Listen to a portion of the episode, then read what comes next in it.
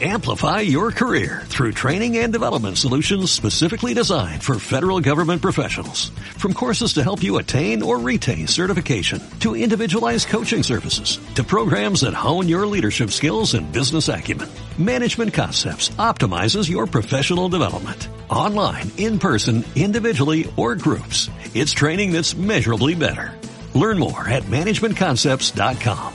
That's managementconcepts.com.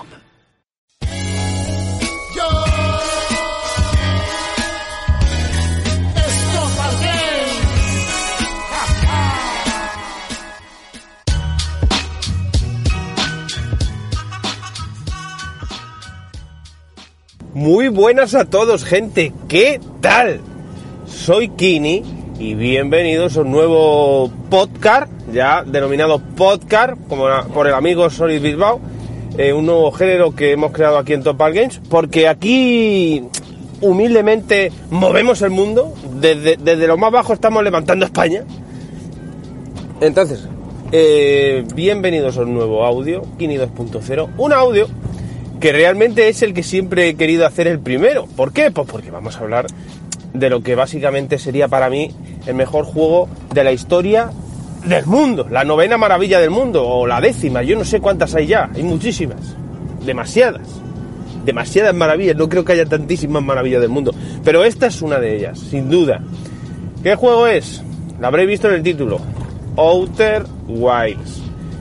Lo mismo no he hablado de él, la gente que me siga en grupos de aquí y de allá, lo mismo, dicen, anda Kini, pues no has solido hablar mucho de ese juego tú. Sí, amigos, sí.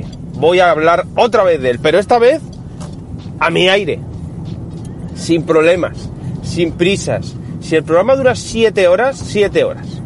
Hay que decir, eso sí, hay que decir.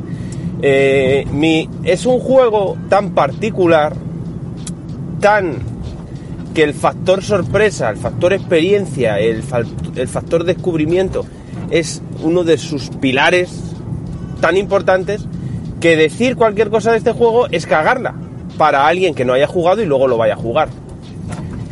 Así que primero vamos a hacer parte sin spoilers para que la gente pueda escuchar esto y, y, y a lo mejor le entre el gusanillo, ¿vale? El gusanillo por jugar. Y una parte que va a ser totalmente eh, a saco, a spoilers. hablar del juego, de todo, de las experiencias, del final, de lo que me pareció. Realmente eh, lo voy a hablar no de la mejor manera porque no lo tengo tan presente, tan caliente, tan en, en el momento. Pero bueno, no, no, hay problema. Se sacará algo porque claro, doy tanto la turra con él, he hablado con tantas personas después de jugar con él que me lo sé casi todo, casi de memoria, como aquel que dice. Lo que pasa es que claro, las experiencias no las tienes tan frescas. Así que no me lío más en la presentación, que ya esto parece un programa de los normales. ya presentaciones de media hora yo solo. Eh, notaréis quizás un motor diferente, voy, porque voy en el coche de mi suegra. El intermitente suena diferente también. Hemos desplazado el estudio de grabación a un Citroën C3, no te digo más. A ver qué tal suena el estudio de grabación cuando coja el Lamborghini y el Ferrari. Lo mismo se me oye menos. Pero bueno, no pasa nada. Ya, ya buscaré alguna, alguna solución. Bienvenidos a la charla entre amigos. Joder, qué grito más grande se me ha ido, tío. Y son las 7 de la mañana, ¿eh? Vengo, claro, es que vamos a hablar de Outer Wilds. Entonces, claro, me pongo nervioso. Bienvenidos a la charla entre amigos. Bienvenidos a Topa Games.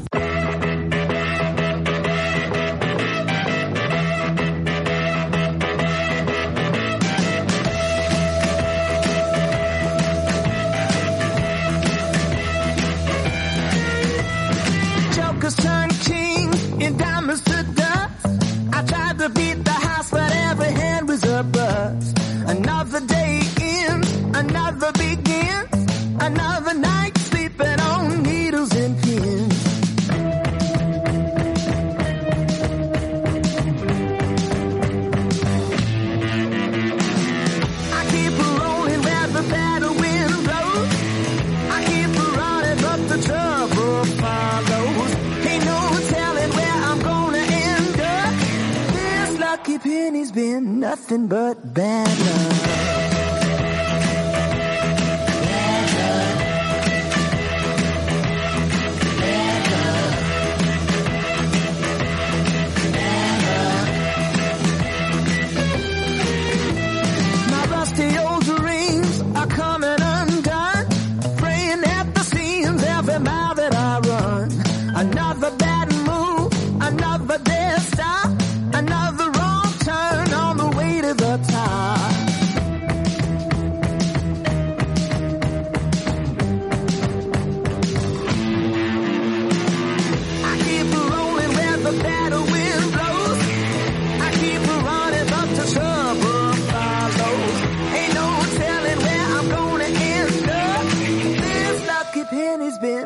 Nothing but bad luck.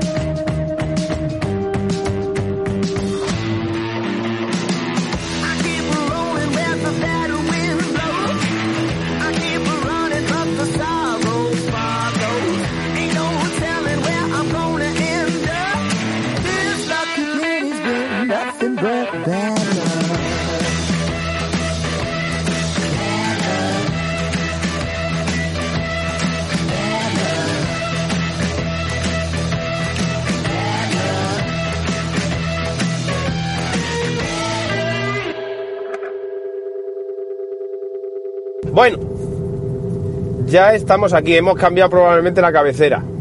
El sonido de cabecera. Tenía una en mente, pero digo, voy a ir cambiando. Así voy metiendo aquí canciones. a- ahora que Juanvi no maneja él el timón en estos programas, lo manejo yo y lo edito, lo edito yo. Digo, voy a poner la música que yo quiera. A ver si le gusta a la gente. No sé ni por dónde empezar. Outer Wilds, Dios mío de mi vida.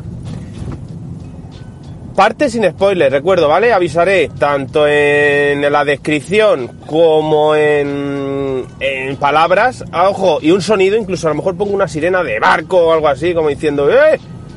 Que empiezan los spoilers, ¿vale? Parte sin spoilers, Outer Wilds. Vamos a decir qué es. ¿Qué es? Juego indie, empecemos por ahí, por lo que el presupuesto es bastante más limitado que un AAA, por lo que visualmente quizás no es eh, lo que la gente espera de un super mega juego que ha ganado el premio a mejor juego del año en los BAFTA, por ejemplo. Que dice, joder, esto tiene que ser pues eso, un triple A, un, un Last of Us. No es un Last of Us. Es un juego en primera persona, sobre todo de exploración, aventura, no acción, no hay disparos, no hay, no hay muertes, no hay nada. Solo exploras, ambientado en un sistema solar, es decir, es una exploración espacial, creo que ya he dicho primera persona, claro, que acordaos que yo voy, este programa se graba en el trayecto de mi casa, tengo el móvil ahí tirado con el micro ahí puesto, y yo voy como contándoselo, con- con- contándoselo a alguien que va sentado aquí al lado. Entonces voy conduciendo y a veces pues el cerebro no me va a funcionar igual que si estuviese sentado exclusivamente explicándolo. Recapitulo. Primera persona, exploración espacial, tanto a pie como con tu nave, con un estilo visual cartoon, ¿vale? No, no pretende ser fotorrealista. Y nosotros vamos a tener que explorar ese sistema solar sin ningún tipo de guía, es decir, no te va a poner un cartelito ni un puntito de ves a este sitio, abre esa puerta, habla con Juan, vete para allá. No, no hay nada de eso, ¿vale? Tú vas a estar ahí, de repente te sueltan y ala, haz lo que quieras. Claro, ¿qué pasa? Que eso, para mí, es un, es un, es un pro absoluto. O sea, es una de sus virtudes. El decir, hostia, esto sí que es una- un mundo abierto como tal. O sea, hay una historia, hay cosas que hacer, hay cosas que están ahí, pero que yo no sé dónde están y hasta que yo no pase por ahí, no va a pasar nada.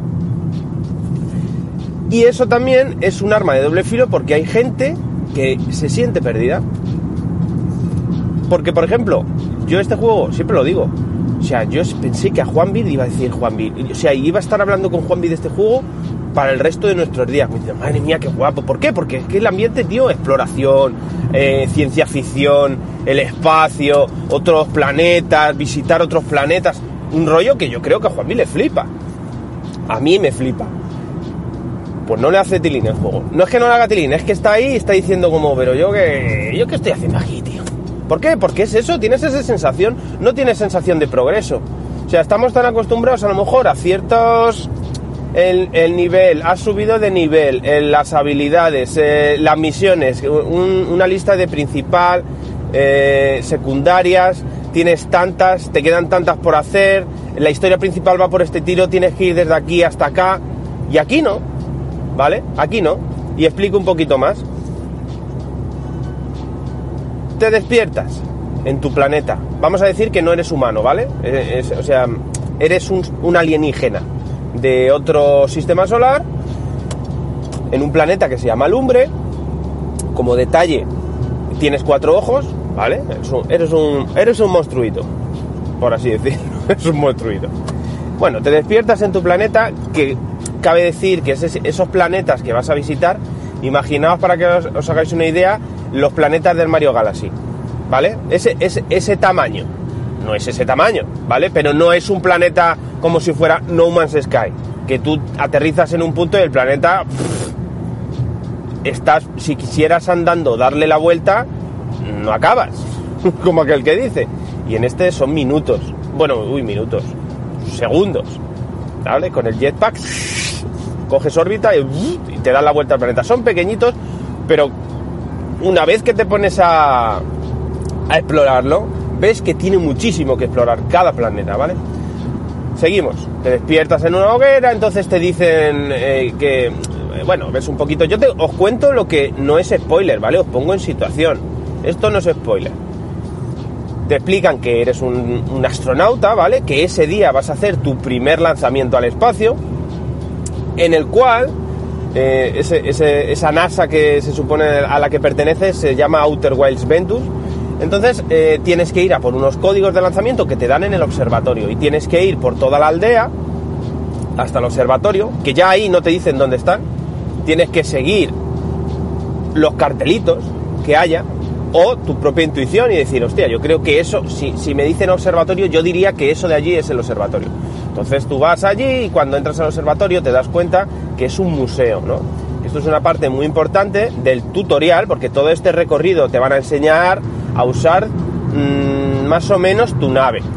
Te van a enseñar a usar tu traje, que tu traje tiene un jetpack.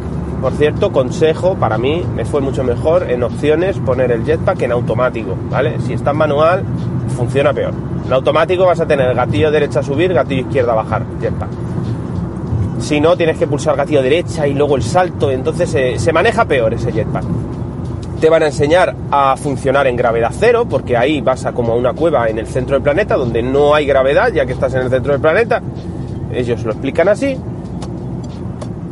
Y, y- vas, a, vas a aprender también esa parte. Vas a aprender a usar una de las herramientas básicas del juego, que es eh, el, el lanzador de sondas. Tiene un nombre más específico, pero bueno, lanzador de sondas. Lanzas una sonda que se fija en un sitio, o si coge órbita, va alrededor del planeta. Puedes ir haciendo fotos. Eh, lo puedes poner en modo foto, ¿vale? Y solo vas haciendo fotos que no valen para otra cosa más que, como te explican ahí, eh, vislumbrar una cosa que se llama mate- material fantasma o materia fantasma, que es algo que a simple vista no ves, pero que si le haces una foto, en esa foto ves donde hay como una cortina de colores, y si tú lo atraviesas eso, te mata, ¿vale? Entonces, si llegas a un sitio donde hay mucho de eso, si vas haciendo fotos, pues puedes ver si hay huecos por donde pasar. Y te enseñan eso un poquito. Luego te enseñan también a usar una cosa que es básico también, otra de las herramientas que vamos a tener, señaloscopio. Que el señaloscopio no es más que como un micrófono que tú apuntas al firmamento y capta sonidos en diferentes frecuencias. Al principio tienes dos frecuencias nada más, una frecuencia que es para el tutorial y otra que es la básica, pero conforme vayas captando sonidos y vayas hasta ese sonido, vas a ir adquiriendo nuevas frecuencias para buscar sonidos de ese tipo. No sé si realmente. eh, claro, yo en mi cabeza todo esto, o alguien que haya jugado dice, sí, sí, está muy bien explicado. Pero alguien que no ha jugado está diciendo, ¿pero qué dice este, qué dice este salado de la vida, este tarao? Es así. De momento tenemos el lanzador de sondas, tenemos el traje y tenemos el señaloscopio. Otro, otro consejo. Cuando tú captas un sonido, estás en tu planeta, levantas al firmamento el señaloscopio y de repente suena lo que sea, un pedo, por ejemplo. Un pedo no va a sonar, pero era por poner un ejemplo. Si tú dices, coño, cojo mi nave y voy allí, con perdón de la expresión, y voy hasta allí, y llegas al señaloscopio y vas hasta allí. Si cuando tú captas ese sonido a ti te pone desconocido, como diciendo, estás cogiendo un sonido, evidentemente la propia palabra, el propio significado intrínseco de, la palabra desconocido significa que no lo conoces, ¿no? Entonces cuando llegas allí, no quites el señaloscopio cuando ya lo ves a unos metros y te acercas, interactúas con lo que sea que sea eso. Coge el señaloscopio y no lo quites hasta que estés al lado apuntándole y te haga y quite desconocido porque ponga Juanvi, por ejemplo, por cierto, por si para darle la tabarra. Sé que él me, hasta que no juegue Persona Royal no va a parar de decirme juega persona y entonces luego yo jugaré a este. Si esto lo escuchas Juanvi, pondría Juanvi, por ejemplo, ¿no? Entonces ya lo tienes registrado. ¿Por qué? Porque muchas veces hay gente que no hace nada de eso, sino que capta un sonido, basta el sonido, eh, y luego cuando vuelve a captar sonidos porque está perdido y no sabe qué hacer y dice voy a captar al ver al si pillo algo y voy hasta allí. Siempre pone desconocido, te haces todo el trayecto, llegas ahí y dices, joder, si yo aquí ya he. Entonces siempre otro consejo básico es ese. Registrar todos los sonidos hasta cuando lleguéis allí. Y así cuando tú alces el este te pondrá Bambi, Willa, Chechu, eh, Darth Vader, Philly. Y los tienes todos controlados. Pero si de repente tienes todos los que has hecho y pone desconocido y dices, hostias, ahí no he ido, voy para allá. ¿Vale? Seguimos por donde íbamos. Que estábamos en el tutorial. Y esto es un tutorial sin spoilers. Porque no quiero hablar ni de cómo son los planetas, porque eso es básico. O sea, no veáis nada de este juego, ¿eh? Quedaos con lo que os estoy diciendo y no veáis ni imágenes, porque entonces perdéis la gracia de llegar a los sitios y ver cómo son. Entramos en el observatorio y esto es básico en el juego. El observatorio es un museo donde nos van a explicar o van a sentarse la- el lore de lo que va a ser nuestra aventura. Y lo que van a explicar un poco, a grosso modo, es, recordemos que vamos hacia los códigos de nuestra nave para poder subirnos a nuestra nave, con la cual va a ser nuestra base de operaciones y vamos a ir a los sitios que nos apetezca cuando nos apetezca. Ahí nos van a explicar que vivimos en un sistema solar que previamente estuvo eh, habitado por otra eh, raza, diferente a la nuestra. Eh, los Nomai, ¿vale? Tienen un nombre que, a diferencia de nosotros, tienen tres ojos. ¿Por qué? Porque hay estatuas, hay una estatua a la entrada de ese observatorio de cómo eran, ¿vale? Y a diferencia de nosotros, pues, pues tienen tres ojos y tienen como unos cuernos. A mí visualmente me parecen como un león, parecen un león, pero bueno, entonces, esos astronautas previos a ti que fundaron Outer Wilds Ventures, que están a la entrada también en una foto, en plan, somos, bueno, pues eh, son los fundadores y tienen fotos de los planetas que han, no colonizado, pero sí han visitado, ahí han encontrado ruinas de esos Nomai, entonces por eso saben que hubo una raza ancestral que estuvo habitando y han dejado cosas que están ahí, que no se han descubierto todas y que no se sabe muy bien ni cómo funcionan, ¿no? Así que a modo de, de- de eso, de, de- museo, pues tú vas a ir viendo todo lo que te explican, unas rocas que se llaman, eh, no me acuerdo el nombre, ¿vale? Que le da el juego, pero que cuando las miras están ahí, pero cuando giras la cámara y vuelves a mirar ya no está, entonces eh, cambian, entonces ahí te lo explican por cartelitos, unos animales, y entonces hay un mural con escrituras nomai, y ahí sacamos la siguiente herramienta que vamos a usar, basiquísima del juego, que es un traductor. ¿Por qué? Porque nuestra historia se va a conformar leyendo escrituras que encontremos antiguas de los nomai. Estas escrituras, nuestros, nuestra escritura, ¿vale? Como lumbreanos, ya que somos de lumbre, así se llaman, lumbreanos, es en vertical, son líneas verticales. Puntos, como un código Morse, pero en vez de en horizontal, en vertical. En cambio, los nomai escriben en espiral y entonces conforme aparecen en, en líneas de, de otra espiral es como un hilo de Twitter, por así decirlo. Hay una espiral principal y luego la gente que contesta a esa conversación pues son de otras espirales. ¿Qué pasa? Que nosotros, como eso visualmente no entendemos qué es, tenemos un traductor que automáticamente se despliega cuando llegamos a una lectura de esta gente y nos va a decir qué pone. Y ahí, en ese museo, nos van a dar nuestra primera pista, entre comillas, o punto de partida, si quisiéramos elegirlo, que es nuestra luna, eh, que se llama Rocaterra. Encontraron unas ruinas Nomai, esa losa la trajeron desde allí y el escrito está como partido, así que un primer punto de partida donde intentar empezar a investigar es Rocaterra. Yo lo dejo ahí. Luego sigo explicando. Así que finalmente cogemos los códigos, nos vamos, sucede algo, lo dejo ahí también, y llegamos a la nave. Nuestra nave. Cuando subimos a nuestra nave vemos que todo es, a mí me flipa el estilo artístico y, el concepto, ¿vale? Porque es todo como muy rústico. No sé si, no, rústico no, es como rudimentario, perdón, la palabra correcta es rudimentario. Porque ves que la nave, dices, uff, esta nave tronco, o sea, no llega ni, ni a nuestra luna, no, es que ni despega. Porque es que está, con, está atada con cuerdas, con maderas, tiene unas plantas como para crear oxígeno, o sea, es todo como muy guapo, ¿no? Es como si dije, casi esa nave lo hubiese inventado seguro en una peli de Pixar. Tiene ese rollete original de decir, madre mía, tío, esto está como, como muy mal, pero muy bien pensado, ¿no? Entonces está compartimentada en cuatro salas chiquititas, ¿vale? Porque la nave es muy chiquitita, la nave es de un metro para una sala, otro metro para otra, o sea, un paso, no hay más, ¿vale? Todo es muy chiquitito, pero todo es suficientemente grande. Voy a explicar. Primero tenemos un sitio con una roca que se llama roca gravitatoria, que es lo que nos hace que vuele. Luego tenemos el puesto de mando. Puesto de mando en el, que, en el cual podemos mirar, digamos, por lo que sería, eh, eh, pues como la vitrina delantera, no sé cómo se llamaría eso, o la cúpula, poder ver por dónde vamos. Y luego tiene una cámara eh, a los pies, como aquel que dice de la nave, que es la que usas si quieres para aterrizar, que se ve así rollo antiguo, como con, en blanco y negro, como un, vide- como un VHS. Está muy guapo.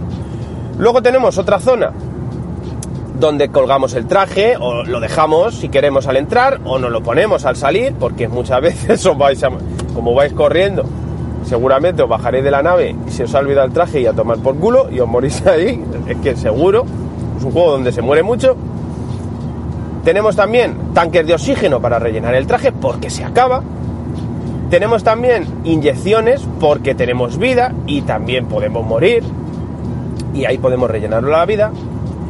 Y luego tenemos detrás, cuando levantas el traje, cuando te lo pones, eh, detrás hay como un tríptico o un cartelito que te enseñan ciertas cosas. Eh, te enseñan cómo es tu sistema solar, cuántos planetas tiene, cómo se llaman, eh, y luego cómo usar la sonda. Este, este lanzador de sondas, bueno, también por cierto tienes una linterna en el traje, ¿vale? Otra herramienta también básica.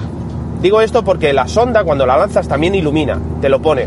¿Cómo la puedes usar? Te advierte de peligros. ¿Por qué? Porque si tú la tiras, si hay peligros donde esté pasando o donde se pose, sale un cartelito, no un cartelito, pero sí un simbolito de estos de triangular con la exclamación de peligro. Y así te dice como diciendo, esto te puede matar o esto es peligroso. Puedes, eh, te dice que si hay zonas oscuras, si tú lanzas una sonda, la ilumina esa zona. Eh, ¿Qué más cosas? Reacciona contra mm, temas meteorológicos, a lo mejor. Varias cosas, no recuerdo todo, la verdad. Y luego, por último, la última zona de la nave, que es el centro de operaciones, capital, la zona casi más importante de esa nave, es donde se van a acumular todos los descubrimientos que hagamos, donde se va a conformar la historia. Por partes. Tienes como dos formas de verlo, ¿vale? Tiene dos maneras. Modo susurros o, o rumores, no recuerdo cuál de esas dos palabras son, o un modo normal, ¿vale? Que es como un mapa donde tú vas posando el cursor en los planetas y te va diciendo qué has descubierto. Pero yo no aconsejo ese, yo aconsejo el otro modo de seguir la historia, ¿vale? Y hago comillas con los dedos que no, no me ve nadie, pero que se sepa. ¿Por qué? Porque el modo susurros o modo rumores, imaginados, ya que somos y vamos a ser unos arqueólogos espaciales o unos detectives espaciales, ¿vale? Vamos a verlo como un tablón de estos de típico de peli de detectives que están descubriendo a ver quién es el malo y te van poniendo fotos de sospechosos, eh, fotos de lugares, líneas, cuerdas que relacionan esto con lo otro y tal. Pues esos descubrimientos en ese modo va a ser así. ¿Qué pasa? Que va a ser mucho más visual. Porque, por ejemplo, van a jugar con los colores. Los colores te van a indicar en qué planeta lo has descubierto. Van a jugar con el tamaño. indicándote qué importancia tiene ese descubrimiento. Cuanto, evidentemente, cuanto más grande es la foto, pues como más intensidad tiene ese descubrimiento, como diciendo, hostia, esto es importante, aquí se está recalcando. Y por otro lado, tiene un modo de, entre comillas, eh, guiarte eh, mm, en el sentido de que, me explico, por ejemplo, lees un mural y hablan de algo, lo que sea. En el planeta tal cual, dicen que hay unas ruinas Nomai, por ejemplo, ¿no? Y entonces a ti te sale ese descubrimiento, te pone siempre, cuando has descubierto algo, pone la base de datos se ha actualizado, algo así, o la base de la nave ha sido actualizada, algo así. ¿Qué pasa? Que a ti te aparece como un cartelito y una interrogación, como diciéndote, algo hay que has oído hablar de ello. Cuando tú vayas a ese sitio y ya lo veas, ya no saldrá esa interrogación y ya saldrá una imagen de lo que de eso que leíste y que ya has interactuado con ello. Entonces eso es una manera de decirte, vale, ya lo tienes ahí. También, si tú estás allí, te pones a explorar y te piras, si a lo mejor hay cosas que te ha dejado, te lo va a indicar con un asterisco, te va a poner un asterisco. Hay más cosas que descubrir ahí. Es otra manera de guiarte, porque claro, es que imaginaos, si tú tienes un sistema solar para explorar entero y nada te dice si ya lo has completado de, de explorar un planeta, coño, es que te sientes perdido, te sientes perdido, te sientes abrumado y no sientes que estás progresando porque dices, ¿y yo qué sé? ¿Qué hago? ¿Voy? ¿No voy? Eh, ¿Pierdo el tiempo en ir para allá? Claro. Entonces, ese, ese, ese punto es, es, lo extraño de este juego y lo que a mí me maravilla. Y a mucha gente la ha maravillado, porque he hablado con gente que le ha flipado el juego. También he, habido, he hablado con gente que lo ha dejado. Creo que sin spoilers yo no puedo decir más. O sea, porque ya no quiero hablar de planetas, porque yo quiero que alguien se coja su nave, si no te han entrado ganas ya de salir y ver qué hay, ¿vale? Porque yo soy un enamorado de estas cosas. O sea, yo muchas veces me flipa ver películas eh, del espacio solo por ver cómo alguien ha imaginado cómo puede ser otro planeta o cómo puede ser otra raza alienígena, por ejemplo, ¿no? Y eso me flipa. Interestelar a mí me, maravilla, o sea, que sí, que habrá los flipados del Nolan, que es esa mierda. A mí me parece un peliculón increíble porque, porque aún a todas esas cosas, y esta peli, este juego es un poco interestelar, en el sentido de ese, de, de esa sensación que dejas tu planeta, que vas a lo desconocido, que vas buscando algo, que es impresionante. O sea, el juego, y el juego tiene una historia detrás de ciencia ficción impresionante. A mí me lo parece, ¿vale? Es, es, siempre lo explico igual, ¿no? Imaginaos que el juego es una novela de ciencia ficción. ¿Qué pasa? Que esa novela la han roto, ¿vale? Han quitado todas las páginas, de 100 páginas que tiene la novela, las han quitado todas, las han arrancado y las han desperdigado por todo el sistema solar. ¿Qué ocurre? Que habrá momentos que tú descubras una página pues que es anodina, que no dice nada. Entonces tú esa sensación vas a decir, eh, bueno, vale, ¿y qué? ¿Y esto, ¿Y esto qué cojones? U otras que será un descubrimiento que dirás, hostia, qué guapo, ¿y esto, tronco? Claro, y ahí es donde te va, cuando te, cuando te hagas tú esas preguntas, te tendrá que hacer clic el cerebro. Porque dirás, ¿y esto por qué? ¿Y esto de dónde viene? ¿Y esto dónde va? Porque claro, tú vas a encontrar las páginas pero desordenadas. Porque como no hay un orden de seguir nada, puede que tú descubras una cosa que yo descubrí a las... Por cierto, te iba a decir las 15 horas, el juego dura de 20 a 30 horas tranquilamente, ¿eh? Tranquilamente. Aunque si sabes todo lo que hay que hacer, te lo pasas en dos minutos. Es así de maravilloso. Pero claro, tú no lo sabes. Nadie sabe las cosas. Así que vas a descubrir esas páginas desordenadas y entonces, conforme vayas descubriendo más y más páginas, más y más páginas, esa historia se va a ir conformando. Tú vas a ir leyendo tu diario, tu cuaderno de bitácora, como aquel que lo dice, ese, registro de la nave, entonces vas a ir entendiendo y vas a decir, ah, esto es por esto, y esto está relacionado en esto, y esto fue en este orden, y esto no sé qué, y así es como se conforma la historia. Y así llegaremos al final de la historia, que es a mi juicio, impresionante, al nivel de todo el viaje y de las experiencias tan flipantes que vamos a vivir. No diría más, diría que el que le haya gustado eh, siempre tiene un precio de 25 euros o menos, eh, en Game Pass está gratis. Eh, por cierto, no confundir con Outer Worlds de Bethesda, de Outer Worlds, eso es otra cosa. Hablamos de Outer Wilds. distribuido por Annapurna y, creo que está, el, estudio se llama Mobius. Que el chavalito que es el director, es, eh, el núcleo del juego es su proyecto de carrera. O sea, es un chaval súper joven. Es brutal. O sea, es que encima, y encima y está producido por eh, el chino de héroes. Una cosa de locos todo esto. Pues aquí se ha conformado, se han, nunca mejor dicho, alineado los planetas para que llegue una aventura de exploración impresionante. Absoluta. Increíble. Yo creo que si no os ha llamado la atención, pues os pode- y no lo vais a jugar nunca, os podéis quedar para hablar un poco en los spoilers. Y si no, coger el juego, hacer el tutorial, empapaos bien en el observatorio, coger los códigos y tranquilos. El juego os va a dejar locos las primeras veces. Cada vez que moráis al principio es decir, pero esto qué cojones es. No vais a entender nada. Pero no pasa nada. No pasa nada de nada, porque el juego va a tener respuestas absolutamente para todo. Solo hay que ser pacientes. Hay que tener tranquilidad, explorar, descubrir, tomarse un juego, este juego con paciencia. Y si te lo, juego- te lo tomas con paciencia, vais a descubrir un misterio brutal y vais a vivir un viaje impresionante. Pero no tengáis prisa por descubrirlo, porque al final todo tiene sentido. Todo, todo, absolutamente todo. Cualquier cosa que tú preguntes, el juego va a decir toma y te va a dar, pues eso, con la chorra en la cara. Nos vamos a los spoilers. Esa no la he puesto, ¿eh? Esa la he hecho yo. Nos vamos a los spoilers. Y no sé, no me sale mal, ¿eh? Puedo hacer también la sirena. La hice una vez, ¿eh?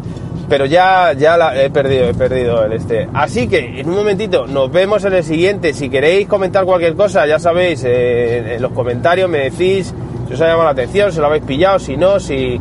Pero por favor, no contéis experiencias, no contéis cómo es.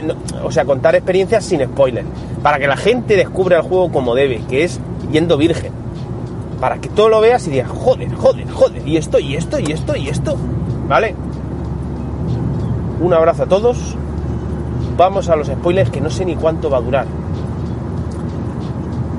Hasta la próxima, chavales.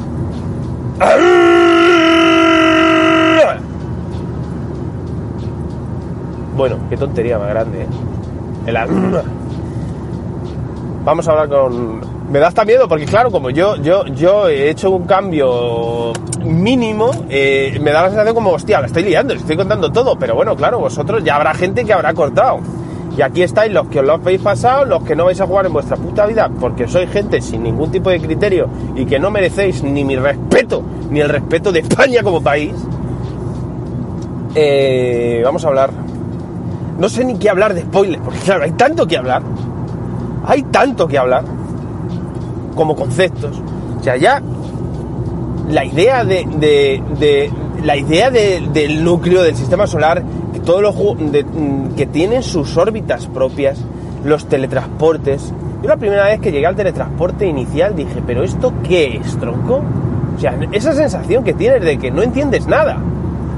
Ves ahí como una figura en el suelo que la ves desde lejos cuando vas en la nave que bajas que te pones ahí que no hace nada y la primera vez que lo usas porque da siempre la casualidad que alguien lo usa por primera vez ocurre algo que por cierto o sea el teletransporte es el teletransporte el real y el auténtico o sea tú te pones ahí y haces y apareces en otro planeta al instante ni pantalla de carga ni hostias o sea eso es lo que sería un teletransporte digo yo, yo dije, pero ¿esto qué es, tronco? Entonces te pones y ves lo de fuera y hay un registro que antes no estaba activado, que es esa especie de vasija que da vueltas. Y dices, pero ¿y esto qué es, tronco? Y si lo lees, te pone, ya ahí te pone, ya si eres un poquito avispado, ves que has llegado antes de lo que has salido, unas décimas de segundo. Y entonces ahí ya es cuando empieza, eh, ahí si estás avispado empiezas a vislumbrar que algo está pasando con el tiempo, ¿no? Porque claro, a mí me costó muchísimo, no muchísimo, me costó comprender eso de que te mueres y vuelves a aparecer, pero que ya, eh, que, vamos, que estás en un bucle temporal, ¿no? A mí me costó muchísimo. Al principio, hasta que hubo un día que lo tengo grabado en YouTube, que fue cuando a mí el juego me hizo clic. Hubo un día, tampoco pasó tanto tiempo, pero que me caí por ese agujero negro que tiene hondonada frágil, eh, ese agujero negro que tantas veces nos habremos caído cuando estábamos ahí explorando, intentando llegar al observatorio sur, o sea, nos hemos caído 800.000 veces por ahí, la nave se nos ha caído, todo. Me caí justo coincidiendo cuando va a explotar el sol, ¿vale? La supernova. Yo os hablo ya, claro, os hablo como que lo habéis pasado, pero a lo mejor hay gente que no, no lo, no lo piensa jugar, ya lo he dicho, gente sin, sin- sin criterio, y, y tampoco me gustaría que descubrierais todo esto, pero bueno, me da igual. El sol, como vivimos en un bucle temporal, entonces el sol explota siempre, y siempre vas a morir porque el sol siempre va a explotar. Y entonces yo estaba perdido en el espacio porque el agujero negro cuando caes tiene una salida que es un agujero blanco, que eso lo, te metes en Google, lo buscas y se supone que hay, que hay como esa teoría de que como la materia ni se crea ni se destruye, solo se transforma, si hay un agujero de entrada se transformará por un agujero de salida. Entonces aquí lo que hace el concepto es que sales de la misma manera pero en otro punto del sistema solar y lo que ocurre es que justo me quedé con la música que suena siempre que va a explotar el sol, para que tú lo sepas, que te queda un minuto de, loop o minuto de try. Y, si- y simplemente me quedé mirando hasta el sol como explotaba y me di cuenta por primera vez que lo que me mataba, ese sonido, esa explosión, ese, ese haz de luz azul, blanco, era el sol explotando. Y yo ahí dije, madre mía de mi vida, pero qué movida es esta, chaval. O sea, una cosa flipante, flipante ahí me enamoró el juego. Pero luego me enamoró aún más cuando fui a Abismo del Gigante, que es el planeta de las tormentas y el agua. Porque yo iba navegando por ahí, o viajando, o volando, como se diga, con mi nave, y yo miraba allí al fondo y veía ese planeta verde, que de lejos ya se ven como las tormentas. Me gusta que, como tiene atmósfera, no se ve el interior, y la entrada, como tiene tanta gravedad, porque es tan grande, la entrada con la nave es casi como que te vas a estrellar. Entonces eh, entré como con mucha inercia y fue muy parecido a, la entrada con el planeta de las olas, el planeta de Miller, creo que se llamaba, ¿no? En Interés de la. Yo entré y de repente fue como, hostia, vi de repente todo ese agua, vi los tornados pasando, tiré ahí de- de intensidad en el gatillo para subir con la nave y es como vamos, vamos, vamos, y, cogí, alcé otra vez el vuelo, fui como al ras, de repente vi esas islas que están flotando por el mar así un poquito de forma aleatoria y conseguí aterrizar en una. Hostia, tío, es que, es que se me cortó hasta la respiración, porque este juego tiene muchos momentos de que se te corta la respiración. Fue una cosa totalmente increíble, increíble, ¿eh? Y luego encima, si miras el fondo que ves, es terrorífico. A mí que me da, como podéis observar, soy un cagón en general, ¿no? A mí me da mucho miedo el, el mar, muchísimo. Eh, y cuando miras en un abismo del gigante al fondo del mar ves un, ves cosas, ves las medusas esas, ves el núcleo eh, electrificante. Hostia, tío, qué miedo me dio, chaval. Fue como corre, corre, corre, sube de aquí, no, tío, que me va a coger un monstruo o una puta mierda. Monstruos, hablamos de monstruos. Ojo, ojo, el monstruo, eh, los el susto que dan los ¿cómo se llamaban? Los peces estos, no me sale ahora lo, el rape. Los rapes, tío. Hostia, qué locura, los rapes, la Virgen Santa, tío. Yo, la primera vez que me vio uno y me comió, casi me cago.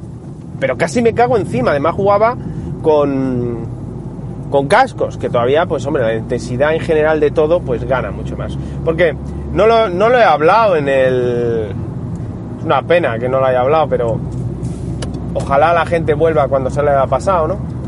La música de este juego es una cosa, pero claro, es que la música también es casi spoiler, como aquel que dice, porque que nuestros compañeros tengan instrumentos de música y que la, y que la, y que la unión de todos ellos conforme eh, la canción que se llama Los Viajeros, que es el tema principal del juego, o sea, eh, hostia, es que, es que todavía eso todavía tiene mm, más valor. Es que es impresionante, tío.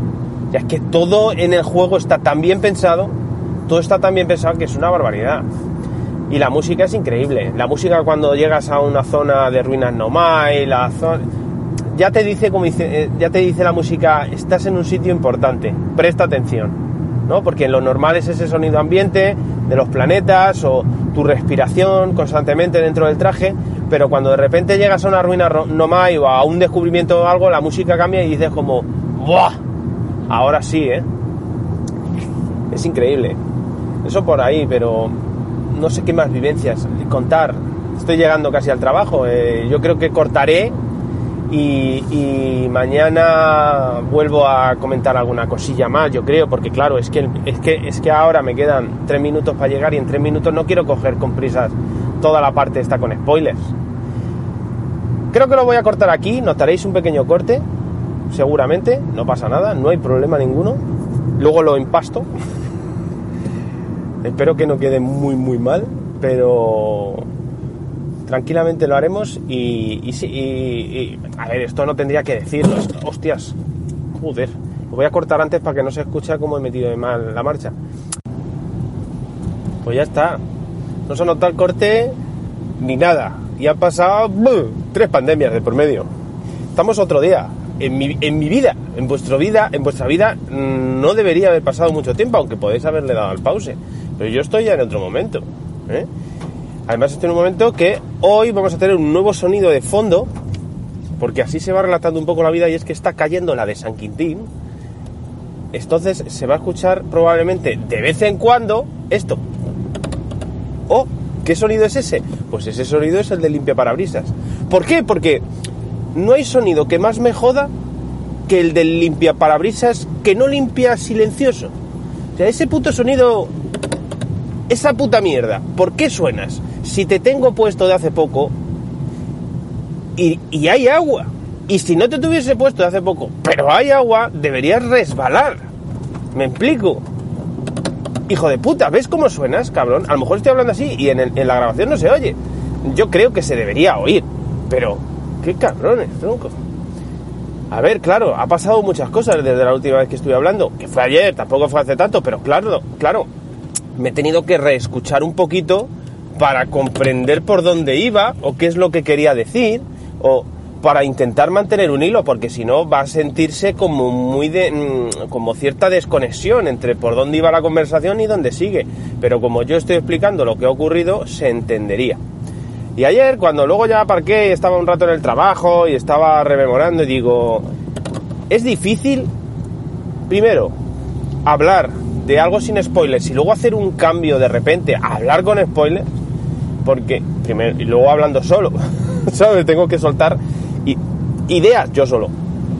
Pero sobre todo eh, yo creo que habría que contar un poquito más de lo que es la historia aunque realmente la gente que está aquí la ha pasado pero la historia que tiene esa novela de la que hablaba de 100 páginas desperdigadas por el sistema solar. Y es que es una historia de ciencia ficción impresionante que está desordenada pero que cuando encuentras el orden es impresionante. Y a mí por ejemplo el concepto de mm, el ojo del universo que es un concepto que entra rapidísimo si vas a Rocaterra si vas a Rocaterra lo primero que te dicen ya es el ojo del universo. A mí el, el concepto del ojo del universo me flipa porque me flipa la idea del origen del universo, de no que, que pueda haber allí, porque en principio no debería haber nada, pero joder, ¿y si, y lo hubiese? Una cosa que me gusta mucho, por ejemplo, eh, en Men in Black 1, no sé si habéis visto, el final de Men in Black 1 empieza a hacer un zoom out la cámara desde el planeta Tierra hasta ver toda la, la galaxia y tal, y luego resulta que nuestra galaxia o nuestro universo, ya no sé cuánto de zoom out hace, forma, es simplemente una canica y hay como un ser divino o monstruo, como tú lo quieras decir, con muchas canicas, es decir, muchas galaxias o muchos universos jugando entre sí. Y me parece como un final que pasa casi desapercibido, porque es como en cuestión de segundos, pero a mí me dejó loco. Dije, joder, qué idea más guapa, ¿no? Que realmente, pues eso. Esto es más divagación que otra cosa, pero que como que no somos nadie, que ya soy consciente de ello, pero visto desde ese punto de vista dices, joder, es que encima somos, no somos más que marionetas, ¿no? No sé ni por qué estaba diciendo esto, de los universos. Ah, bueno, de lo- del, co- del ojo del universo, el concepto del ojo del universo. Y ahí ya entendemos que los Nomai eran una raza científica y exploradora que estaban buscando una señal que ellos llamaron el ojo del universo, que venía desde varios sitios y uno de los sitios donde resuena es en nuestro sistema solar. Eso ya es, me ese concepto ya me digo, joder, qué bien pensado, ¿no? Y entonces, entonces descubrimos que llegó una gran nave. Yo lo voy a contar cronológicamente, pero claro, la historia de los Nomai, como aquel que dice, ¿no? Cronológicamente, una nave grande con toda. Joder, yo no sé si se oirá. Lo mismo se oye la, el agua. Está cayendo. Ojo la que está cayendo, ¿eh? No sé cómo quedará esta parte con spoilers de la grabación, pero esto es el, el podcast auténtico. Auténtico y genuino. O sea, eh, sé que a lo mejor no es lo más agradable, pero hay gente que le está gustando este concepto. Así que vamos a seguir con ello. Sería una putada que luego quedase fatal en el sonido. Y si es así, intentaré repetir el audio. Pero bueno, sigo. Aunque hay musiquita de fondo que espero que eso lo pase, lo pasemos por alto. Sigo, perdonadme. Esa supernave llega hasta nuestro sistema solar, pero por error se estrella en Espino Oscuro. Y ahí sabemos que Espino Oscuro es un muy particular, es un, un planeta muy particular porque, porque como que el espacio y el tiempo allí no existen. Y se generan como microsalas o macrosalas, una detrás de otra, que se van ramificando y que te llevan hasta un infinito. ¿Qué pasa? Que esas naves se estrella allí y no sabe ni puede salir de allí. Y mucha gente intenta salir de allí y, perecen en ese intento. Que les podemos ver los cadáveres flotando. O sea, es un momento bastante. Además, la música cambia a un tono de tristeza bastante impresionante. Pero descubrimos que se lanzaron tres sondas eh, exploradoras para intentar salir de ahí. Una se quedó atrapada en Espino Oscuro, otra se lanzó y se fue hasta Hondonada Frágil, y otra se lanzó y llegó hasta uno de los hermanos eh, eh, Reloj de Arena. Entonces, eh, ahí es como aprendemos la nueva frecuencia que son las sondas estas, no, no me acuerdo ya el nombre, chicos, lo siento, chicos y chicas, eh, perdonadme, pero eh, no, no recuerdo cómo era en la frecuencia, pero podemos buscarlas gracias a descubrir un primer sonido y a partir de ahí podemos seguir, porque en Espino Oscuro la manera de llegar a los sitios es con el sonido. Porque claro, si vas núcleo por núcleo, los las luces a veces es un núcleo, pero a veces son la manera que tienen los rappers de cazarte. Entonces te crees que es un núcleo y cuando llegas, ¡pa! te come. O sea, otra idea brillante pero descubrimos eso de las sondas y entonces descubrimos que los primeros que progresaron, por así decirlo, fueron los de Hondonada Frágil y en Hondonada Frágil crearon una especie de aldea rudimentaria y cuando descubrieron más cosas se fueron y construyeron la ciudad flotante esta, que no recuerdo tampoco el nombre, perdonadme, ¿eh? lo vuelvo a pedir perdón, pero claro, es que no lo tengo tan, los conceptos y los nombres eh, letra por letra no los tengo en la cabeza ya metidos pero los que están ahí ya crean hasta escuelas, crean ya una ciudad y una, una civilización asentada, como aquel que dice, ¿no? Y descubren que hay un agujero negro y construyen esa forja, que es esa especie de ascensor que baja y sube al agujero negro para coger trocitos de agujero negro y crear mini agujeros negros que se los llevan al laboratorio ultraenergético, que son los que están en la otra sonda que cayó en los gemelos reloj de arena. En los gemelos de lo- reloj de arena, en ese laboratorio ultraenergético, lo que, los que lo que descubren, perdón, a ver si puedo explicarla bien, ¿eh? sin confundirme. Lo que descubren son los mm, mini agujeros negros y mini agujeros blancos. Y que cuando una cosa entra por el negro, sale por el blanco. Y que cuando sale, sale antes de entrar por unos microsegundos. Y tú puedes hacer incluso el, experimento. Tienes allí la zona para hacer el experimento. Tiras pones un agujero negro, uno blanco, lanzas la sonda y sale antes de que entre. Te quedas loco. Pero es que hay una cosa, un detalle muy bueno, y es que cuando tú quitas uno de los agujeros mientras está haciendo el trayecto entre que sale y entra, se rompe el juego, te pone que ha di- a- has- acabas de romper el continuo espacio-tiempo y te salen los créditos tocados como la flauta de Parque Jurásico. Esa, eso que hay de coña por YouTube, que lo toca mal. Como diciendo, eres tonto, te acaba- acabas de romper el juego, porque has, has jugando con las leyes fundamentales de este universo, lo cual no puedes hacer. Es brillante. También, eh, no lo hemos dicho, pero cuando te mira la estatua al principio del juego, que es cuando te entra esa, coges esa, entre comillas, maldición em, del bucle temporal, que ahora explicaremos por qué pasa, eh, si, si te matas porque te caes desde muy alto antes de que te mire la estatua, el juego te sale los créditos y a tomar por culo y se acaba. Porque claro, tú no vuelves atrás en el tiempo ni nada, te mueres y te mueres. O sea que tiene varias formas de acabar este juego, de acabar y no acabar. Pero bueno, decía, eh, esa gente descubrió eso, ¿no? Entonces, empiezan a pensar que quizás si lo lanzan con tanta fuerza algo por ese agujero negro, pueda viajar en el tiempo no unos micro, mili, mini, mini nanosegundos, sino mucho más tiempo atrás. Así que construyen, porque ellos siempre han tenido en la cabeza lo de seguir buscando eh, el, el ojo del universo, que más adelante sabremos que el ojo del universo es el centro del universo. Entonces lo que, de- lo que piensan es, podemos de alguna forma lanzar una sonda buscando ese ojo del universo, que es lo que como llegaron ellos aquí, y si lanzamos la lanzamos con tanta que generamos tanta fuerza en ese agujero negro, podemos de alguna forma volver atrás en el tiempo y recapitular la información que hemos conseguido. ¿Cómo? Con las estatuas. Esa estatua que nos mira se supone que te vincula con ella, ¿vale? Y, ese, y ese, esa vinculación a su vez está vinculada con una máscara que hay en uno de los gemelos, en el centro ese de los gemelos alrededor de arena. ¿Vale? Seguimos. ¿Qué pasa? Que tú te vinculas con eso y tus pensamientos se almacenan, se almacenan ahí, que es como una nube de información, ¿vale? Que siempre se mantiene ahí. Esa información siempre está ahí. No sé si voy a poder contarlo bien después de tanto tiempo, ¿eh? porque hay momentos que la historia es compleja, pero creo que de momento lo estamos entendiendo. Por eso cuando nosotros morimos, volvemos atrás en el tiempo, porque el Sol explota. Al explotar, lanza la sonda.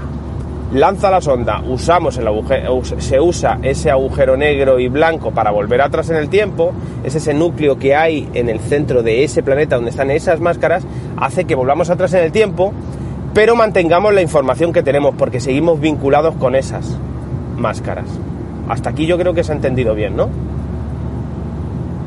¿Qué o- ¿Por qué ocurre eso cuando el Sol? Porque ellos descubrieron que la única manera de conseguir suficiente fuerza para lanzar algo tan, tan, tan fuerte que pueda retroceder X minutos en el tiempo, en concreto 22 minutos, eh, es con una supernova, con una explosión solar que genera tanta fuerza y tanta potencia que solo eso puede conseguir que vayas atrás tanto tiempo. Claro, tú puedes leer eh, conversaciones de los Nomai, allí por donde las que vas encontrando, que había gente a favor y gente en contra, porque por un lado, los científicos que estaban a favor decían, no pasa nada, porque eh, nadie va a saber que esto ocurre. Ellos van a morir, pero como no están vinculados con nada, volverán atrás en el tiempo y volverán a ese día de la marmota y seguirán otra vez esa vida y ellos no recordarán que han muerto ni nada, simplemente estarán ahí. Pero los que estamos vinculados sí lo vamos a saber. Entonces había gente como diciendo, coño, es que en realidad estamos cargándonos a toda nuestra raza. O sea, para un experimento les matamos, aunque luego volvamos atrás en el tiempo, pero los estamos matando. Entonces, claro, había gente en contra y gente eh, a favor. ¿Qué ocurre? Que crean la sonda que hay en Abismo del Gigante, que es esa sonda que cada vez que despertamos vemos explotar, eh, una macrosonda, por así decirlo. Y cuando van a restallar el Sol, que lo estallan con la estación solar y todo eso, no pueden, simplemente no pueden. No pueden. ¿Qué pasa? Que en este impar de tiempo en el que ese experimento sobre el papel iba a funcionar, pero no son capaces de destruir el Sol, así que todo se queda como estaba, llega el intruso, que el intruso es ese meteorito que está por ahí, que van a verlo y que cuando pasa cerca del Sol explota y toda su materia fantasma e impregna el sistema, el sistema solar en el que estamos y toda la raza muere. Así que ellos quedan ahí, pero mientras tanto nosotros, que hablan de nosotros que somos unos renacuajos, que estamos ahí, si tú te metes por nuestro planeta en los túneles donde está el volcán y todo eso, encuentras grabaciones donde nos ven como si fuésemos los protozoos esos antes de que fuésemos tal. Nuestra historia sigue adelante, sigue adelante, y ¿qué ocurre? Que eh, no descubrimos, pero al final del juego vemos que el universo se estaba muriendo. Es más, si nosotros miramos al cielo, van estallando estrellas constantemente, van estallando. Es decir, cuando se empiezan a ver tantas supernovas, todo empieza a ir más rápido, se expande mucho, significa que como que el universo está llegando a su fin, está, ya está llegando al final de su existencia. Y una de las estrellas que le toca morir es la nuestra. Entonces, cuando nuestro Sol explota, todo el experimento sobre el papel que no funcionó porque no pudieron mm, romper el Sol, funciona. ¿Vale? ¿Qué ocurre? Que nosotros justo nos habíamos vinculado con una estatua, así que cada vez que el Sol explota volvemos 22 minutos atrás en el tiempo. Y el experimento como está funcionando, cada vez que despertamos y vemos la sonda ¡pa! salir, en realidad es una sonda buscando el ojo del universo. Y lo va buscando, y lo va buscando, y lo va buscando, y cada vez que... Y morimos otra vez, y otra vez que lo busca. ¿Qué pasa? Que conforme vamos haciendo descubrimientos, al final, una de las veces que la sonda lanza, encuentra la, la las direc la dirección, perdón, eh, la dirección del ojo del universo, que es brutal. Lo encuentra que está en el centro de abismo del gigante, que conseguimos entrar ahí, descubriendo. Es que ojo a esto, ¿eh? Ojo a esto. Entramos ahí porque descubrimos, cuando encontramos a Feldespato, siguiendo la armónica, en. No me sale el nombre ahora. Eh, donde los rapes. ¿no? Espino Oscuro descubrimos que si que las medusas son anti bueno como si fuesen no me sale antiadherentes no eso eso que no te pegas eh, no me sale la palabra ahora que son no son conductoras de electricidad vale aislantes de electricidad. Que si nos metemos debajo podemos atravesar ese núcleo electrificado y entonces lo descubrimos en Espiro Oscuro pero que sabemos eh, entrar en, en el centro porque hay tornados que dependen si giran en, el sentido de las agujas del reloj o al contrario, nos expulsan hacia afuera de la atmósfera o hacia adentro. Y podemos pasar esa corriente que no nos dejaba pasar. Y eso lo descubrimos en Hondonada Frágil en el eh, Observatorio Sur. Ojo, ¿eh? O sea que tenemos que pillar información de un planeta, de otro, de aquí, de allí, para unificar todo y resolver ese puzzle para poder pasar. Que no es un puzzle en sí mismo, aunque sí lo es. Es que es una barbaridad, tío. Eso como está pensado. Así que descubrimos las coordenadas de dónde está el centro del universo. Pero es que por otro lado tenemos lo de la luna cuántica, que es esa que llaman luna fantasma, y que también en el abismo del gigante, en el tornado grande, aprendemos que los objetos cuánticos, si dejas de mirarlos, desaparecen. Eso lo sabíamos, pero que si los fotografías es como si los estuvieran mirando. Y tenemos que jugar con eso y crear un puzzle maravilloso maravilloso, donde tenemos que mover la torre que aparece en Luna Cuántica. Alguien que no vaya a jugar al juego tiene que decir, pero ¿qué está contando este tío? Pero es que es así, es que es acojonante, tío. La torre que, claro, hay que moverla y para moverla hay que dejar de mirarla. Y como estamos mirándola, porque esto es otro detalle brutal, tenemos cuatro ojos porque si tenemos cuatro ojos nunca dejamos de mirar algo, no parpadeamos, ¿vale? Porque digamos que su parpadean los de abajo y luego los de arriba, pero no a la vez, por lo tanto siempre estamos mirando. Así que la única manera que era que existía de dejar de mirar a la torre para moverla es apagar las luces que hay allí y encender la linterna y apagarla para ir cambiando de sitio. Bueno, es que claro, es que no lo puedo explicar todo tonto, sí, es que es una locura, tío. Pero para el que se lo haya pasado, debe estar diciendo efectivamente. O sea, y cambiar de sitio, porque cuando dejas de verla, esa luna cuántica está orbitando entre un planeta u otro y cambia su bioma dependiendo del planeta en el que esté. Y cuando tú sales de la torre, si estás en abismo, está lleno de agua, y si estás en reloj de arena, está lleno de tierra, y si está. Es una barbaridad. Y todo eso en cuestión de segundos. Es increíble, tío. O sea, es que eso es acojonante. Eso. Eso, claro, se lo ha perdido, se lo ha perdido mucha gente porque eso aparece pasa muy después, es muy difícil que eso te pase al principio del juego, porque necesitas saber muchos conocimientos, y eso la gente se lo ha pasado, y es, es un momento para mí, para que se me ha quedado grabado para siempre. Así que seguimos con la historia y entonces ahí descubrimos un Nomai vivo porque conseguimos llegar a la luna cuántica y no, eh, mantenemos una conversación mediante las piedras que descubrimos que es como su forma de, eh, de emisor-receptor, de mantener una conversación con el traductor y, y, te da las gracias por haber aprendido su idioma y poder... Bueno, o sea, es que es una cosa, es de locos, tío, es de locos.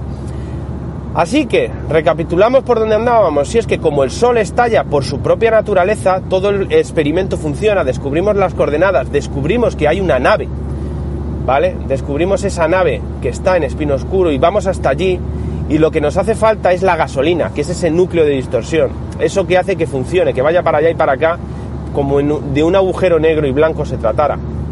¿Qué pasa? Que ese agujero negro, ese núcleo de distorsión, lo tienen puesto donde las máscaras, para que cada vez que estallase el sol en ese experimento, ese núcleo de distorsión lanzara las máscaras con la información retenida de la memoria de los científicos, en este caso la nuestra, 22 minutos atrás en el tiempo, y volvieran a adquirir más conocimiento sin haber perdido el anterior. Brutal, brutal. Cogemos el núcleo de distorsión y nos vamos a la nave, que a mí mm, se me acabó el tiempo, estalló el sol en el medio y te mueres. Pone, has muerto. ¿Por qué? Porque claro, ya no, ya no hay energía que lance atrás en el tiempo tu, tu información. Entonces yo me morí y se acabó el juego y dije, ¿qué ha pasado? Pero bueno, evidentemente vuelves a intentarlo. Por cierto, sonando la música de que se va a acabar el último, digamos que se llama eh, esa canción se llama en concreto el viaje final porque suena la música cuando se va a acabar tu viaje pero en otra forma de otra versión más épica más del espacio más más mística. Es impresionante no todavía escúchame que llego otra vez al trabajo y no he terminado de hablar de la zona de spoilers. Ojo ahí eh bueno eh, sigo llegamos a la nave ponemos las coordenadas y viajamos al centro del universo, que es un momento brutal. O sea, para mí es un momento mágico. Es como decir, hostia, tío, son sueños de niño que estoy haciendo ahora mismo. Es una cosa increíble. Y cómo se ve, toda oscura, los rayos, el sonido, lo raro, o sea, es como... Y cuando estás en la nave, primero que estás en la nave y lo ves de lejos, que ves como un centro brillante con alrededor de negro, a- en ocasiones es hasta terrorífico. A mí estoy haciendo la mano como mirando al horizonte porque es que es acojonante. La primera vez que lo veis dije, madre mía, ¿dónde estoy, tío? O sea, en el centro del universo. Lo dices y dices, madre mía de mi vida, ¿no? Y vas allí, ¿y qué, qué hay allí? Pues no hay nada, hay como un agujero, tronco, que lanzas la sonda, porque todo el mundo lanza la sonda, porque ya lo tienes interiorizado, lanzar la sonda a ver qué pasa, pero no la puedes recuperar. Ya nunca más la vas a recuperar. ¿Y cómo no te lanzas? Porque tú ya eres un explorador. O sea, tú es que eres un explorador, lo has sido todo el rato, porque todo el rato ha sido avanzar para encontrar respuestas a las preguntas que se iban generando cada dos por tres, ¿no? Y te lanzas y empiezas a caer por un tubo con una música igual como, como en Interestelar cuando se tira, cuando entra en el agujero.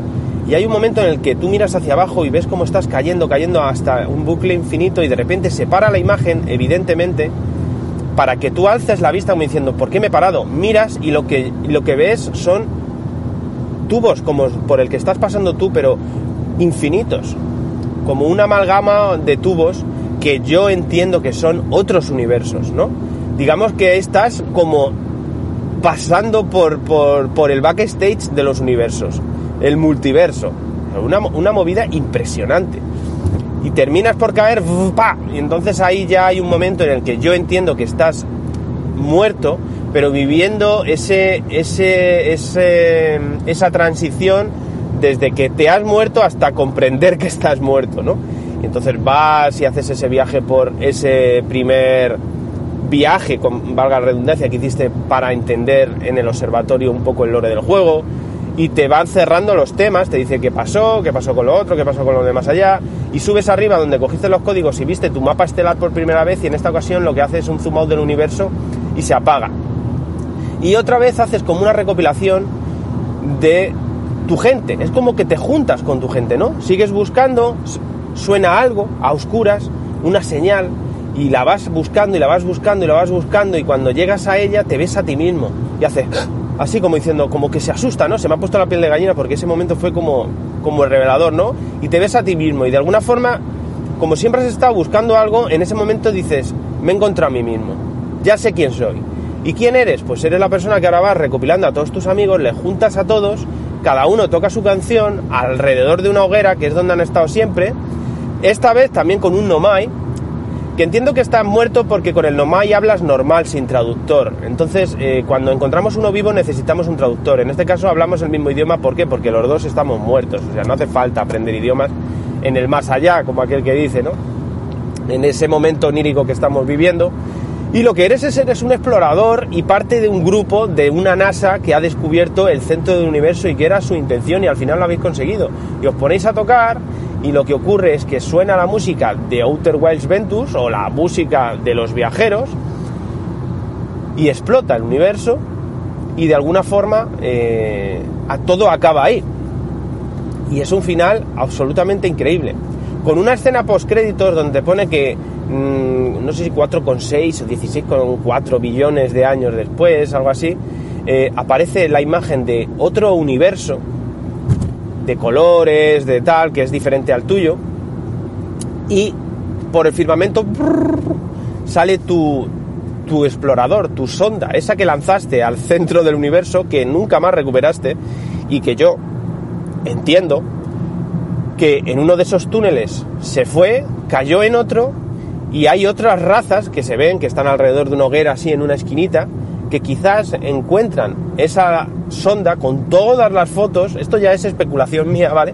Pero con todas las fotos que hiciste y ellos dijeran, igual que tú, buscando las ruinas Nomai, quisiste seguir con esa investigación, ellos digan, hostia, ¿qué son todas estas fotos de esto o estas anotaciones del centro del universo, el ojo del universo? Y quizás sigan tu misma historia, ¿no? Y ahí acaba Outer Wilds. Y yo me, me cagué, me cagué, no. Yo me acabé Outer Wilds y todavía estoy, como podéis ver, creo que se me nota emocionado con un juego así. Porque vives una aventura increíble, porque nadie te dice nada y todo lo descubres tú. Tiene una sensa- tienes una sensación de- de que eres tú todo el rato el que está descubriendo todo, gracias a que nadie te dice nada, que es súper reconfortante súper insatisfactoria. Es una cosa de locos. Y cuando tú empezaste el juego y estabas ahí diciendo esto qué es, o te morías y no sabías ni por qué y tal, y al final acabas y dices, es que al final lo que he hecho ha sido viajar al centro del universo. Para de alguna forma, al entrar en él, yo entendí como que, porque hay un momento en una conversación cuando con el Nomai de, de- de la luna cuántica, que preguntamos, oye, ¿qué pasa si veo el, el- centro del universo? Ya que es algo cuántico y lo cuántico no se puede ver de una forma consciente. El origen de todo ese cuántico, si lo ve, ¿qué ocurre? Pues el, el tipo dice, pues en, teoría todo colapsará, ¿no? Así que de alguna forma yo entiendo que por querer verlo y llegar a verlo, conseguimos que de- destruirlo, ¿no? Somos de alguna forma los que aceleramos el proceso de, que ese universo se vaya a acabar, porque somos una persona consciente mirando algo que no debe ser mirado de forma consciente. Eso ya es una divagación de más, quizás, pero bueno, ahí está, ¿por qué no? Puede ser así.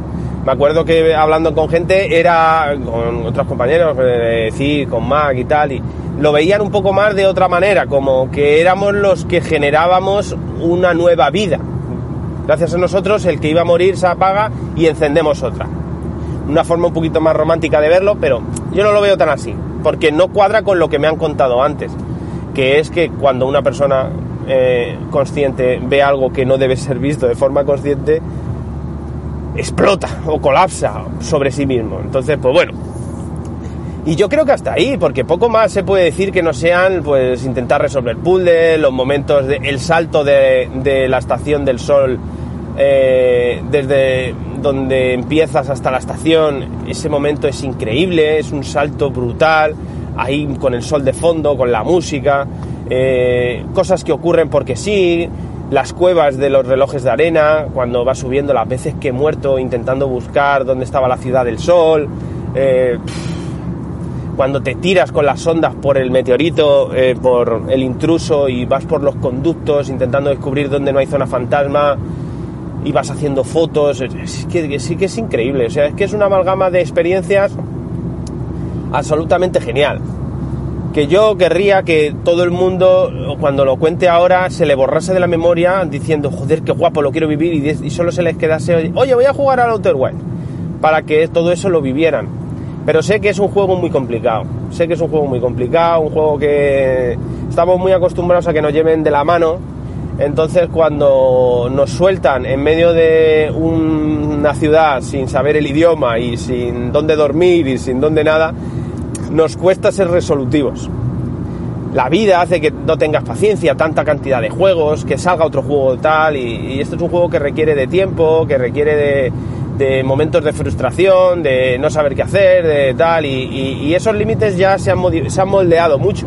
No quiere decir que yo sea diferente al resto ni esté por encima de nadie, pero simplemente a mí es unas experiencias que me gustan. Me gustan los juegos difíciles, me gustan los juegos donde me hacen sentir que estoy en un mundo creado con cariño, con, con zonas donde te tienes que encontrar cosas, donde te han guardado y escondido cosas para que tú las encuentres. Y eso lo tiene Outer Wilds.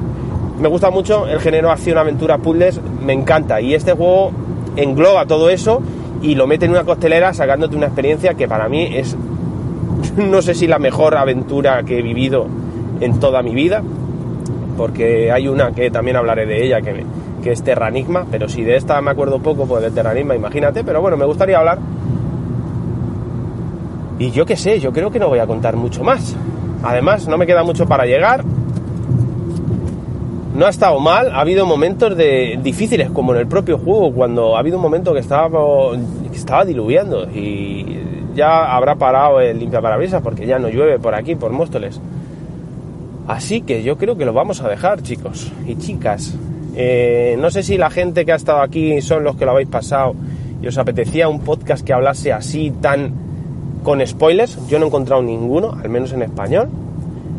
Vídeos en YouTube también hay pocos.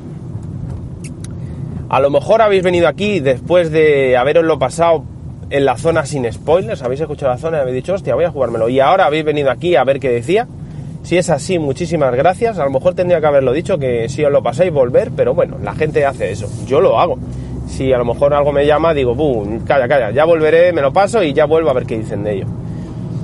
Y si simplemente no queríais jugarlo, pues como ya dije, no merecéis el respeto de nadie, ni, ni siquiera de los Nomai, ni de los lumbreanos. Y habéis escuchado esto, habréis dicho, madre mía, ¿no? No lo parecía un juego indie que empezase así y que tuviese esta historia detrás. Pues la tiene. Historia, momentos, música, experiencias. Una maravilla todo. Así que eh, nos vemos en el siguiente Kini 2.0 que no sé cuándo será. En este género que hemos llamado, gracias al amigo Solid, podcast. Casi es un género nuevo. No he escuchado ningún podcast que se grabe en un coche. Muchísimas gracias y espero que no se haya hecho largo ni pesado. No sé si pondré alguna canción de por medio.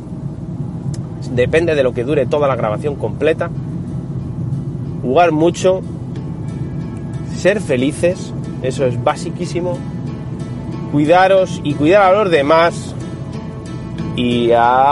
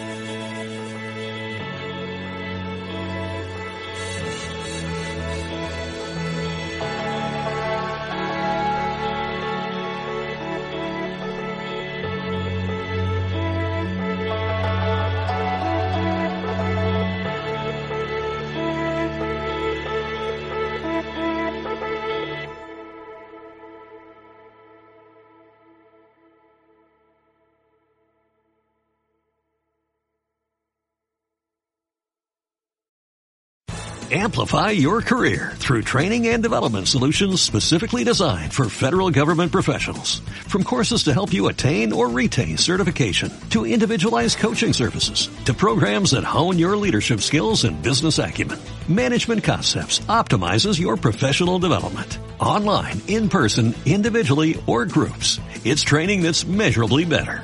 Learn more at managementconcepts.com. That's managementconcepts.com.